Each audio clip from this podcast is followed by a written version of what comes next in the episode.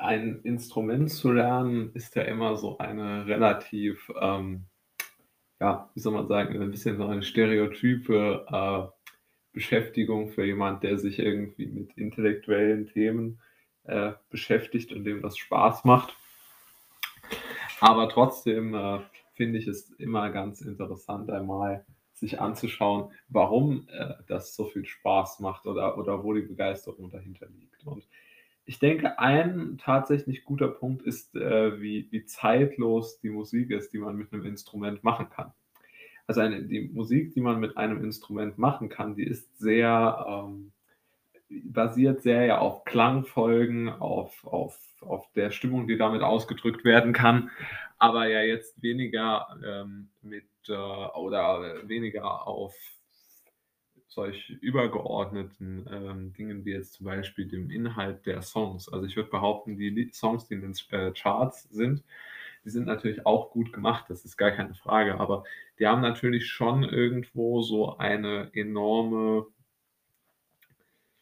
ähm, ja, so eine also, schon ein Aktualitätsbedürfnis. Und ich finde, wenn man sich überlegt, ein klassisches, äh, Instrument zu lernen, keine Ahnung, ein Keyboard, äh oder Gei Geige oder Gitarre. Also, alles, was man damit spielen lernt, das hat bleibt ja irgendwo so, wie es ist. Also, de den Klang, den man macht, der kann auch nicht unbedingt älter klingen.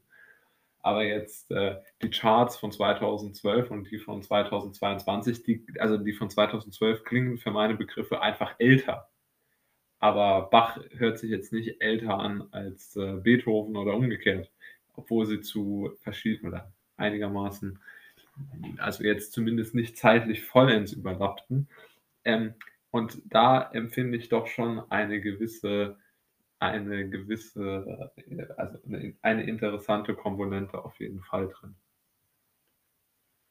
Und wenn man sich dann überlegt, welche welche, äh, intellektuelle Herausforderung es auch ist, ähm, ein solch äh, ein ein solches, ähm ja, einfach auch ein Instrument zu lernen oder was auch immer, dann dann, ähm, glaube ich, nimmt man auch die Musik, die man hört, e eher wahr. Also, ich höre zum Beispiel unheimlich gern, äh, das äh, die 4 Jahreszeiten von Vivaldi. Und dann denke ich immer darüber nach, wie viele Tausende und Abertausende Stunden mussten die ganzen, ähm, Musiker damit verbringen, so die, äh, Musikinstrumente zum Klingen zu bringen.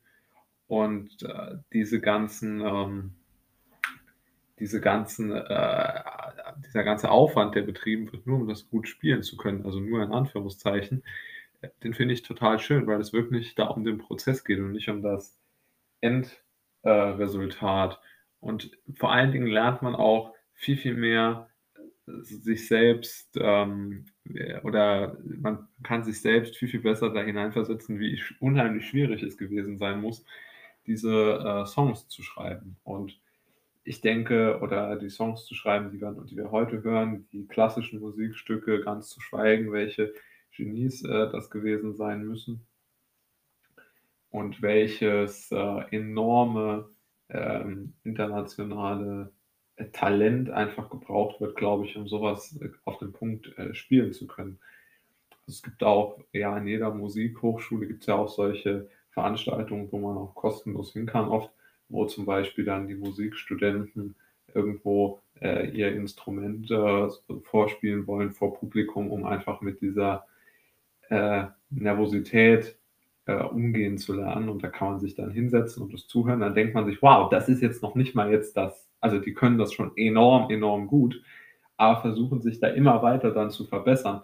Und das, äh, empfinde ich als unglaublich, ähm als unglaublich bemerkenswert und sch schön und spannend, dass, ähm dass dort eine solche eine solche, äh, äh, also, Fähigkeit einfach da ist. Also, dieses unglaubliche Talent, äh, was man braucht, um das zu machen, das, äh, empfinde ich schon als als einfach als tief beeindruckend. Also, das lässt mich immer tief beeindruckt, zurück. Und man soll ja immer oder ich halte es für sinnvoll, im neuen Jahr, äh, sozusagen die eigene Komfortzone zu